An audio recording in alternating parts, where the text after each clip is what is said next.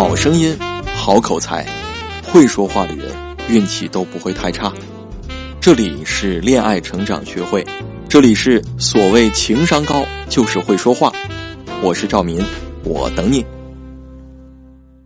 揭秘两性心理，解决情感困惑，一切尽在恋爱成长学会。各位好啊，欢迎来到所谓情商高就是会说话。我是赵民。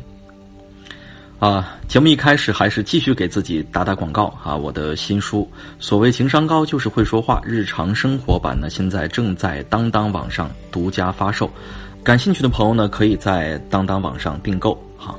另外呢，就是在五月二十六号啊下午两点钟，在北京的中关村创业大街的延吉佑书店，我会举行自己的第一次新书分享会啊！凡是感兴趣的朋友。都可以来参加，啊，二十六号，五月二十六号下午两点，中关村创业大街延吉佑书店。好，接下来咱们言归正传，我们今天聊点什么呢？其实这让我想到了这本书的书名儿啊，其实，呃，最早我所构想的这本书的书名应该叫做《内向者的沟通法则》，或者说是。给内向者写的一本关于沟通的书，为什么说是要给内向者写这样一本书呢？啊，我首先要跟大家讲一个真实的故事，一个内向人的故事啊。这个人呢，我们暂且叫他小 A。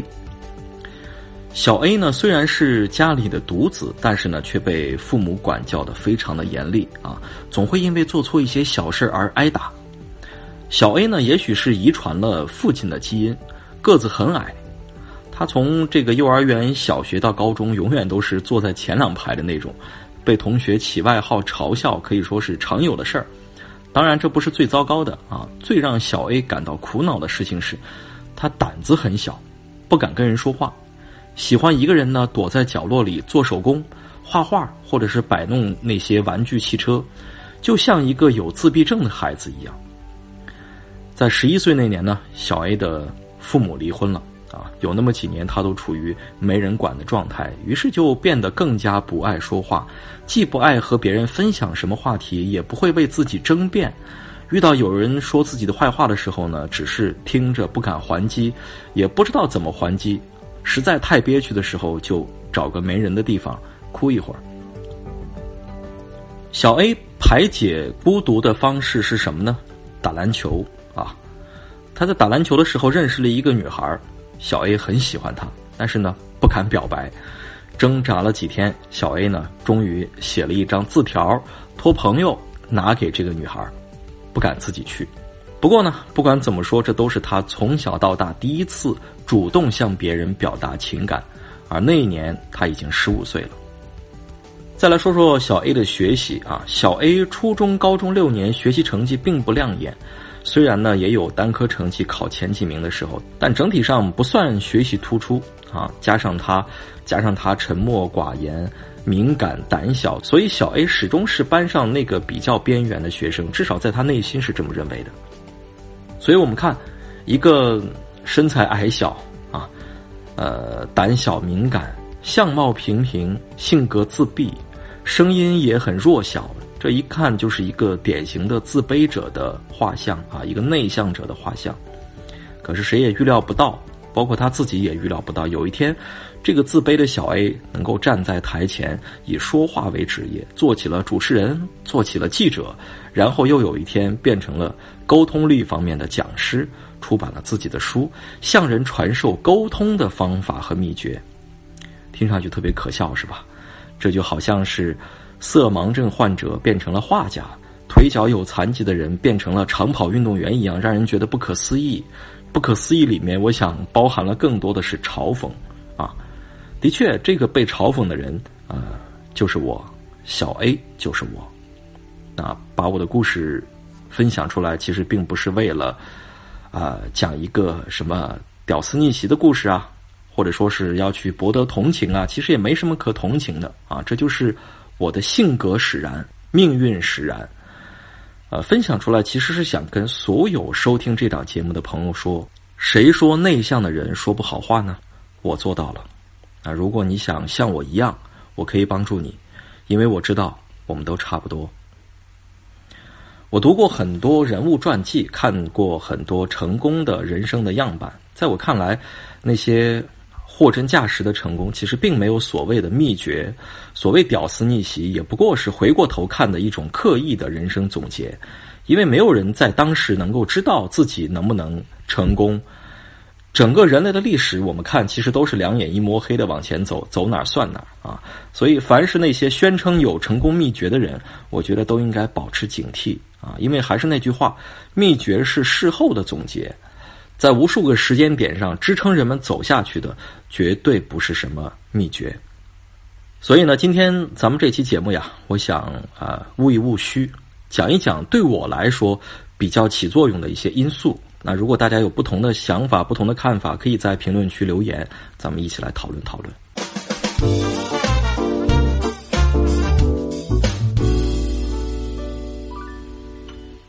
首先我要说的是，兴趣其实并不那么重要。我们经常听到一句话哈，叫“兴趣是最好的老师”啊。这个话呢，我自己只同意一半啊，至少在我身上不是这样的。在我看来，兴趣的确可以让人快速、主动的去学习某一项技能，但是你能否成为这个领域的行家，甚至是专家，靠的并不是兴趣，而是积极的反馈、不断的反馈啊，你也可以叫它奖励机制。比如说哈。我很喜欢打篮球，从小学一直打到大学。初中的时候，甚至到了非常痴迷的地步，每天不打三个小时绝不回家。按理说，我应该成为篮球运动员吧，或者说是球技超群吧，但并没有。身高当然是一个门槛了啊，但是更重要的是，在打篮球这件事上，我没有获得过奖励。也就是说，我虽然热爱篮球，却没有因为打篮球这件事得到外界的积极反馈和肯定。纯粹就是自己瞎玩充其量也只能是一个业余爱好罢了。和打篮球相比呢，我对说话这件事儿其实一点兴趣都没有，性格使然嘛，对不对？而且也从来没想过要在这方面发展发展。不过呢，一个偶然的机会，在我妈的带有这种强制性的要求下，我拜一位电台播音员为师，学习普通话。啊，刚开始我是极不情愿的，但是有意思的地方在于，这位播音员老师给予了我极大的鼓励和肯定，在他的积极反馈中，我感觉自己每天都在进步，然后就真的发现自己好像还挺像那么回事的啊，挺像个小播音员的，于是就越来越愿意在这个事儿上花时间练习。现在也是这样啊，我能够从事沟通力方面的工作，也源于积极的反馈，比如说。去年啊，二零一六年，我抱着试试看的心态，在在行上开设了一个课程啊，没想到市场需求很大，一个月的时间就有六十多个人约我见面讲课，最多的时候，我记得那个时候一天要见四个在行的学员。最让人意外的是，我分享的这些内容获得了他们的好评和口口相传。那正是靠着这些反馈，我才赶来喜马拉雅开设这档节目。要知道啊，比我水平高的主持人有的是，呃，都不用放眼北京哈，光是看看我之前工作的北京电台，其实就有太多太多比我业务能力强的主持人和知名主持人，他们随便开一档节目都会比我火。不过呢，我对自己笃定的一点是，我在沟通力这个领域获得过真实的大量的反馈啊，我觉得应该坚持做下去，于是就有了今天的这个表现。所以我们总结一下，就是师傅领进门，修行靠个人。这个师傅不是兴趣，而是积极的反馈。啊，我们举一个远一点的例子：钢琴家郎朗和台球神童丁俊晖啊，他们能有今天的成就，绝不是因为他们单纯的热爱钢琴、热爱台球。实际上，他们无数次都想放弃，一路走下来，靠的是什么呢？靠的就是一次次阶段性的小成就、小目标。的实现啊，那些建立起来的小自信，啊，也就是我讲的这种积极的反馈，大家可以去找来他们的故事看看是不是这样。当然了，话说回来哈，如果你现在遇到的这件事恰巧又让你很有兴趣，那可以说简直就是如虎添翼啊！你会更快的取得成就，甚至取得更大的成就。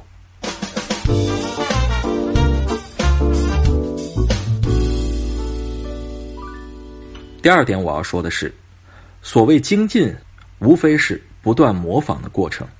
啊，我们现在都要讲要精进一项技能啊，要使劲的钻研啊。其实，在我看来啊，所谓精进，无非是不断模仿的过程啊。说到模仿，我们心里面似乎都有这样一种看法，就是模仿并不是一件太光彩的事儿啊，因为很容易联想到另外一个词儿——抄袭。啊，的确，现在现在不论是衣服的款式啊、装修的风格呀、菜品的样式啊，还有盈利模式、宣传文案，只要有人做得好，就一定会被模仿，甚至被完全照搬过来。我们现在看看现在这个大街上的共享单车有多少种颜色呀？就大概了解了，对吧？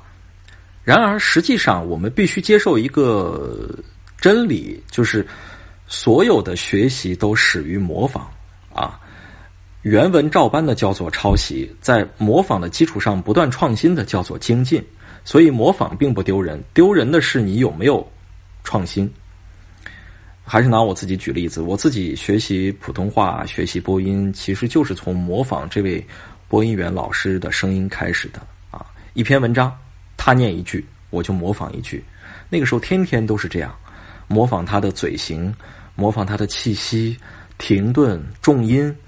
模仿的多了，就逐渐掌握这个朗读的技巧了。那那个时候还经常模仿广播里面，啊，主持人是怎么念的呀？啊，包括看电视的时候会格外关注主持人都是怎么说话的呀。这种模仿和熏染的过程其实是非常有必要的。那创新又是在什么时候出现的呢？创新意味着你要杂糅进很多新的东西，对吧？其实当你的阅读量。观赏量和练习量达到一定程度的时候，创新就会自然的呈现。那有一天会让你自己都吓一跳。也就是说，创新和变化要在一段不太短的时间过去之后才会实现，不能操之过急。啊，我特别喜欢好莱坞的一位男演员，叫凯文·史派西啊，就是演这个《纸牌屋》的啊。你知道他在好莱坞被称为演技之王啊。他塑造过很多深入人心的银幕形象，全都源于他逆天的这种模仿能力。要知道，他在上大学的时候，仅仅靠模仿明星说话就收获了无数粉丝。在他出名之前，其实美国的多档脱口秀节目就邀请他来做模仿秀，那些好莱坞有头有脸的大明星，他都模仿的非常像，非常传神。你能说这不是一种创造力吗？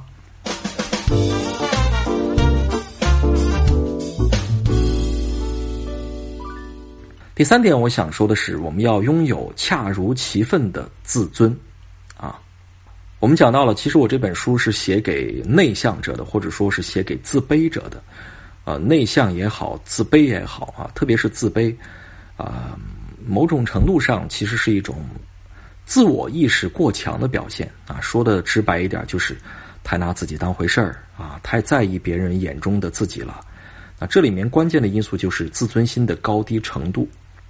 内向者或者说是啊自卑者，他往往是一个高自尊者。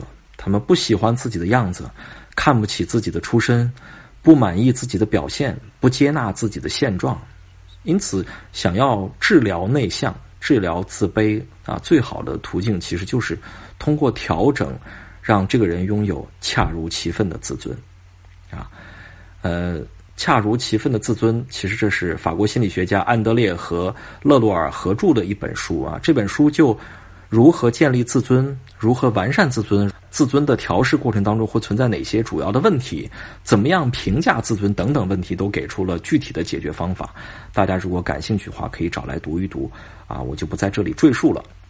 呃，继续说我自己哈，很多朋友呃在看了我的书之后都知道哈，我有过几次在直播节目当中啊嗓子失声的这样一个很惨痛的经历啊，这对一个主持人来说简直就是呃颜面尽失啊，是职业生涯中的一个污点啊。那件事情发生之后，一方面我彻底离开了主播台，一方面也确实遭受到了。呃，一些同事的嘲笑啊，听众的贬低啊，等等。可是现在回过头看，我必须要说，我很感谢那段经历，因为它让我的自尊心在遭受重创之后获得了新的状态。不再像以前一样过分的去关注自己的形象啊，这让我敢于放开手脚去做更多的尝试，敢于接纳不完美的自己啊。虽然这个调整的过程持续了很长时间。最后，我想跟大家说一说，其实，在外界看来，内向者的缺点往往是这样的，就是不友善啊，书呆子，缺乏交际能力。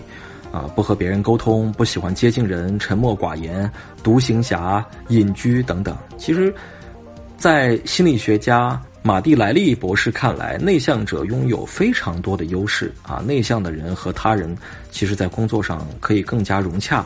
他们并不像表面看上去的那种啊沉默寡言，实际上他们很灵活、很独立，有更强的集中力。敢于自省，有很有很强的责任感，有创造力，有分析能力，很刻苦，很聪明。事实上，包括内向者自己在内，很多人并不了解内向者的优势。